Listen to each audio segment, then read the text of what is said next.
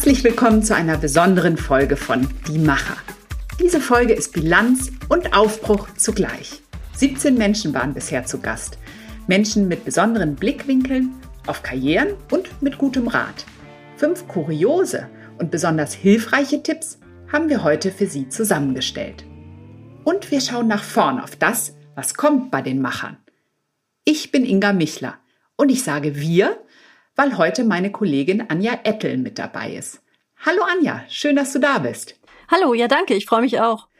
Ja, und wir beiden, wir haben gemeinsam einen Plan, den wir am Ende dieser Folge verraten werden. Jetzt möchte ich unseren Hörern und Hörerinnen aber erstmal dich vorstellen. Anja Ettel, eine sehr geschätzte Kollegin aus dem Frankfurter Büro und genau wie ich bist du schon viele Jahre bei Welt. Was du da genau machst, das erzählst du am besten selbst. Ja, ich berichte aus Frankfurt, also der Hauptstadt der Banken, über Geld und Gesundheit. Konkret über die EZB und die Bundesbank und die vielen Pharma-, Chemie- und Biotech-Unternehmen, die es so gibt. Im vergangenen Jahr war natürlich alles anders. Da ging es um Corona, Corona, Corona und natürlich die Suche nach einem Impfstoff. Aber was mich in normalen Zeiten immer interessiert, das sind die Mechanismen der Macht. Also wie schafft eine Person oder eine Idee, am besten in Kombination, den Aufstieg? Wie hält sie sich oben? Und was kann man daraus vielleicht sogar für sich selbst ableiten? Das finde ich total spannend. Und darum geht's ja auch bei den Machern. Also habe ich da natürlich auch immer mal wieder reingehört. Ja, und gibt's eine Folge oder einen Rat, der dir besonders in Erinnerung geblieben ist? Definitiv Sigrid Nikuta aus dem Vorstand der Deutschen Bahn. Das fand ich total spannend. Die hat ja gesagt, man brauche als Führungskraft eine gewisse Härte. Da hat sie bestimmt nicht Unrecht. Aber ehrlich gesagt, den Kleidertipp, den sie daraus abgeleitet hat, den fand ich schon ein bisschen merkwürdig. du meinst das Blümchenkleid, ja. Genau. Da hören wir doch am besten noch mal rein. Nein, du ziehst kein geblümtes Kleid an. Auch wenn es jetzt gerade modern ist, du ziehst bitte einen dunkelblauen Hosenanzug an.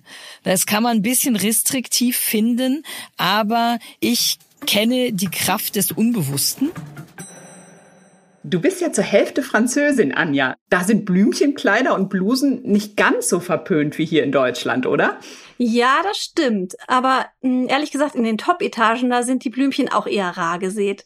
Bei Farben und bei Mustern sind französische Managerinnen oft mutiger, habe ich den Eindruck. Oder ähm, mitunter machen sie auch ein Accessoire zum Markenzeichen, um den, den Einheitslook zu durchbrechen. Ich erinnere mich da an Sylvie Matera, die war einige Jahre im Vorstand der Deutschen Bank. Und die trägt bis heute immer sehr, sehr farbenfrohe Tücher, um ihre dunklen Kostüme aufzupeppen. Das war schon immer recht auffällig. Oder Christine Lagarde zum Beispiel, die Präsidentin der EZB, die hat ganz am Anfang ihrer Amtszeit eine auffällige Eulenbrosche zu den Pressekonferenzen getragen. Damit wollte sie signalisieren, dass man sie eben nicht in eine Schublade äh, stecken soll. In der Geldpolitik gibt es ja Falken und Tauben. Und das wollte sie eben beides nicht sein. Und da hat ihr die Brosche geholfen zu zeigen, was sie will, wer sie ist, wo man sie eben nicht einordnen soll. Und was in Frankreich oft anders ist unter Managern im, im Vergleich zu den Macherinnen hier, mehr Lippenstift. Und meistens auch extrem gute Frisuren. Très chic, voilà. Très chic eben. Ja, und was Sigrid Nikuta wohl meinte, ist, dass Frau im Job, wenn sie was erreichen will, auf keinen Fall zu niedlich rüberkommen sollte. Sie selbst kam übrigens zu unserem Interview in schwarzer Lederjacke. Entschlossen auftreten wäre da vielleicht die Überschrift. Das kann man natürlich schon mit Kleidern ausdrücken. Ja, und da haben Frauen auf jeden Fall äh, größere Variationsmöglichkeiten. Das macht es aber ehrlich gesagt nicht unbedingt einfacher. Manchmal stehe ich schon recht ratlos vor dem Schrank und frage mich, ob das Outfit jetzt wirklich zum Anlass passt. Ein schlichtes Kostüm und eine Bluse sind da natürlich einfacher, aber eben oft auch ein bisschen langweilig. Ja, das stimmt. Dem Anlass angemessen heißt es ja immer so schön. Und da verschieben sich natürlich mit der Zeit auch die Konditionen. Zum Glück auch bei den Männern. Krawatten zum Beispiel sind in vielen Unternehmen inzwischen ja eher die Ausnahme. Tja, und spannende, weil ganz konkrete und Unisex-Tipps habe ich auch von dem Stimmforscher und Psychologen Christian Greb in Erinnerung. Ja, ich auch. Äh, das habe ich mit großem Interesse gehört, denn die Stimme, auf die bin ich im Studium mehrfach von Dozenten angesprochen worden. Die haben mir immer gesagt, ich soll bloß nicht Lehrerin werden. Die Stimme sei zu dünn für eine ganze Klasse von Schülern. Gut, das war jetzt zu verschmerzen, das wollte ich eh nicht werden. Aber was ich bis heute wirklich schwierig finde, ist auf großen, lauten Empfängen sowas wie eine Unterhaltung zu schaffen. Da habe ich oft den Eindruck, ich dring akustisch gar nicht bis zu meinem Gegenüber durch. Ja, das ist wirklich gemein, weil wenn wir laut werden müssen, wir Frauen, dann haben wir es tatsächlich oft besonders schwer. Dann bloß nicht quietschen, bloß nicht zu hoch. Das, das haben Psychologen gezeigt, assoziieren Menschen überall auf der Welt, nämlich automatisch mit weniger kompetent. Der Psychologe Greb rät da, daher dazu, in seinem eigenen Stimmspektrum, und jeder von uns hat ja so ein Spektrum, bewusst die tiefere Variante zu wählen. Natürlich nicht brummen oder künstlich klingen, aber eben diese Bandbreite ausnutzen. Und noch einen anderen Tipp von dem Stimmforscher habe ich in Erinnerung. Positiver und mitreißender kommunizieren. Zum Beispiel, indem man selbstverfasste Nachrichten am Abend nochmal durchgeht. Hier, hören wir doch mal rein. Nehmen wir mal WhatsApp-Nachrichten. Ja? Wir nehmen uns abends nochmal unser Handy vor, haben wir wahrscheinlich eh in der Hand, schauen uns nochmal die Nachrichten des Tages durch und gucken einfach mal, wie wirken die im Nachgang an uns? Also sind die eher positiv formuliert? Sind sie mit vielleicht ein paar Weichmachern versehen? Sind sie sehr klar? Sind sie eindeutig? Und über diese Reflexion und Wahrnehmung der Sprache können wir natürlich auch Veränderungen hervorrufen.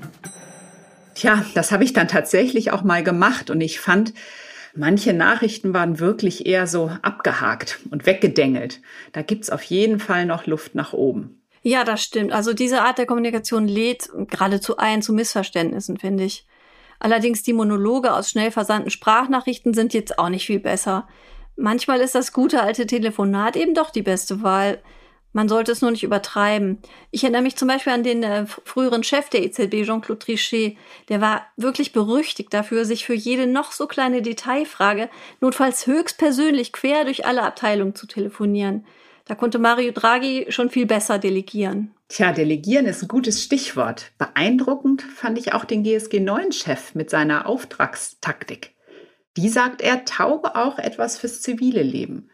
Ein klares Ziel vorgeben, aber das Wie dann den Mitarbeitern und ihrer Kreativität überlassen. Zu der Frage, was Unternehmen von ihm lernen könnten, sagte Jerome Fuchs. Also ich denke, dass man einfach nicht zu viele Vorgaben macht als Chef, dass man Vertrauen hat in die Mitarbeiter, mit einem positiven Menschenbild führt, daran glaubt, dass die Mitarbeiter das Richtige tun und ähm, das auch gut machen ja, und wie ich Ihnen gesagt habe, die Auftragstaktik ist da schon eine ganz gute Möglichkeit. Kommt dir das nicht bekannt vor, Anja? Wenn ich mich recht erinnere, war dein Vater General bei der Bundeswehr, oder?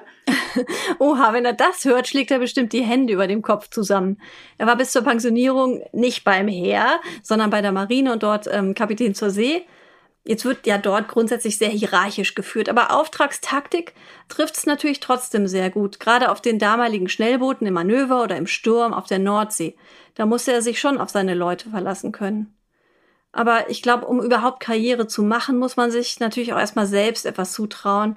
Das, das hat eine Gründerin im Podcast mal sehr schön auf den Punkt gebracht. Besonders für junge Frauen, die Karriere machen wollen. Sie müssen etwas mutiger werden. Ich glaube, das ist so nach wie vor, dass wenn man wenn ich jetzt so einfach mal vergleiche Frauen und Männer im Bewerbungsgespräch, Mitarbeitergespräche, Männer trauen sich da mehr. Und ich glaube, Frauen müssen mehr dahin gehen, daran zu arbeiten, sich mehr zu trauen, sich besser, so blöd es klingt, zu verkaufen. Das war Miriam Wolfrath von RatePay. Was meinst du, Inga? Verkaufen sich Frauen heute immer noch zu schlecht? Ja, nicht alle und nicht überall. Aber ja, das Verkaufen ist in der Tat heute immer wichtiger geworden. Man muss natürlich nicht auf jeder Plattform herumturnen, aber in Zeiten von Instagram, Twitter und YouTube sind eben Marken gefragt, mehr denn je. Auch Manager und Managerinnen verkörpern ein Image, die stehen für was das zu einem bestimmten Unternehmen passt oder eben auch nicht und wonach diese oder jene Firma sucht oder eben auch nicht. Und da sind mir noch die Worte einer Managerin in Erinnerung geblieben, die, wie sie sagt, ganz ohne Plan wirklich weit gekommen ist und kurz nach unserem Gespräch einen kometenhaften Aufstieg hingelegt hat. Da hören wir jetzt mal rein und vielleicht erinnern Sie sich ja oder Sie erraten, wer das war. Ich habe ehrlicherweise immer nach der festen Maxime gelebt, dass ich, ich habe meine Karriere nie geplant. Und ich weiß, es gibt ganz viele, die werden aufheulen und sagen, wie kann das sein? Ähm, das muss man planen, man muss Visionen haben. Das ist ja auch eine beliebte Frage in Vorstellungsgesprächen, wo sehen Sie sich denn in zehn Jahren? Ich habe meine Karriere tatsächlich nie geplant, sondern ich war immer der festen Überzeugung, dass mich die richtigen Herausforderungen, die mich begeistern, finden werden. Und das war bisher tatsächlich immer so. Und ich vermute, das wird in Zukunft genauso sein. Ja, das war Sabine Bendig, damals noch Chefin von Microsoft in Deutschland. Und die Zukunft, ja, die kam für sie dann rasend schnell, nicht? Ja, das stimmt. Wenige Tage nach unserem Gespräch wurde bekannt, dass Sabine Bendig aufsteigt. Und zwar kräftig. Von der Geschäftsführung der Microsoft-Tochter in Deutschland in den Vorstand eines DAX-Konzerns, und zwar zu SAP. Dort ist sie nun eine der noch immer wenigen Frauen in einem Vorstand der großen 30. Ja, und das ist die perfekte Überleitung zu dem Macher-Special, das wir gemeinsam geplant haben. Quotenfrauen? Mit Fragezeichen heißt es. Und Anja, verrat doch mal, was es damit auf sich hat. Bisher waren Frauen in Vorstandsetagen ja eher rar gesät. Aber nun soll im Sommer ein neues Gesetz verabschiedet werden, das Unternehmen ab einer bestimmten Größe vorschreibt, mindestens eine Frau im Vorstand zu haben. Und kurz vorher, im Mai, tritt mit Belenga Richo die erste Alliance-Chefin im DAX an. Es ist also spannend und ich finde, es ändert sich jetzt gerade was in der Deutschland AG und jetzt wollen wir wissen, was sind das für Frauen, was treibt sie an, was verbindet sie und wären sie eigentlich ohne Quote da, wo sie jetzt sind? Wie stehst du eigentlich zum Thema Quote, Inga? Ja, da habe ich meine Meinung tatsächlich radikal geändert. Über Jahre war ich überzeugt, ich bin ja Ökonomin, dass gute Argumente und Fakten es schon richten würden. Es ist ja schließlich bekannt, dass diverse Teams messbar bessere Ergebnisse liefern. Nur diese theoretische Erkenntnis hat leider überhaupt nichts genützt. Passiert es über Jahrzehnte so gut wie gar nichts in den Chefetagen. Daher bin ich eine echt spätbekehrte. Ja, wir brauchen eine Quote dringend. Mir geht es ganz ähnlich. Früher habe ich wirklich gedacht, eine starre Quote, das braucht doch kein Mensch. Aber wenn man dann sieht, wie wenig sich in all den Jahren getan hat in den Top-Etagen, dann wird man irgendwann doch stutzig. Insofern ist es auch ganz spannend zu sehen, wie schnell es jetzt plötzlich geht. Dabei ist das neue Gesetz ja noch gar nicht verabschiedet. Ja, und in wenigen Wochen geht es los. Hier auf diesem Kanal lernen Sie die neuen starken Frauen in der Deutschland AG kennen. Hören Sie unbedingt rein, erzählen Sie Kollegen und Freunden von den Machern und abonnieren Sie uns in den Podcast-Apps, damit Sie auch ja nichts verpassen. Wir freuen uns auf Sie und auf unsere Gäste natürlich.